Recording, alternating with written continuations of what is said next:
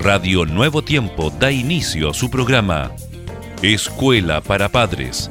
Un momento para hablar acerca de los hijos y de nosotros, los padres. Bienvenidos.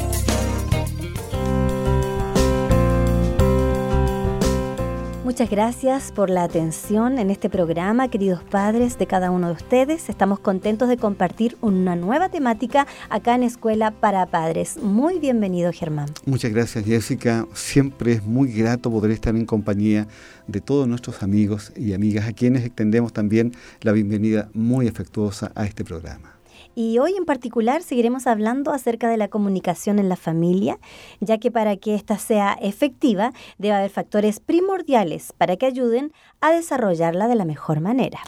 La comunicación en familia, que es necesaria, aun cuando el tiempo nos juegue en contra, Jessica. Así es, el tiempo, las obligaciones, los estudios y mucho más.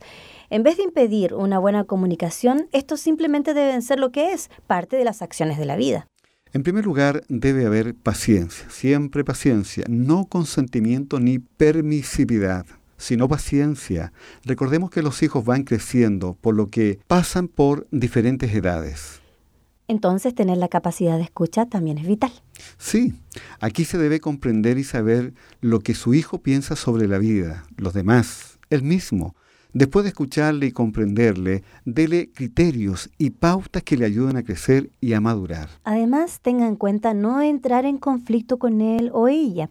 Diga lo que piensa sobre su conducta, sobre sus amigos, sobre sus ideas. Y también explíquele que debe también ser capaz de escuchar y reflexionar lo que usted le ha señalado. Luego, conversar al respecto. Hemos de interesarnos sinceramente por su vida, Germán sin interrogarle más bien con una conversación casual, amena, en diálogos durante el día. Tan sencillamente esto indica que usted presta atención. Es así. Esto mismo nos lleva a que no estemos ansiosos ni desesperados, porque no sabemos qué piensa o qué acontece con él. Claro, estamos alerta constantemente con sus amistades. Por ejemplo, que no tome mal rumbo con ellos, o alerta con sus calificaciones, o que se haga daño a sí mismo.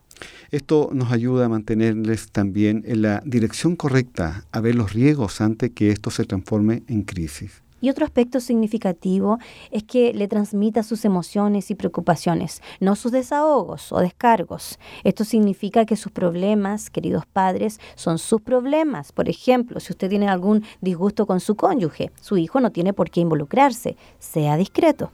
Su hijo verá en usted un adulto maduro en quien tendrá confianza y podrá hallar seguridad. Así será, estimado Germán y queridos padres. Sigan junto a Radio Nuevo Tiempo. La voz de la esperanza.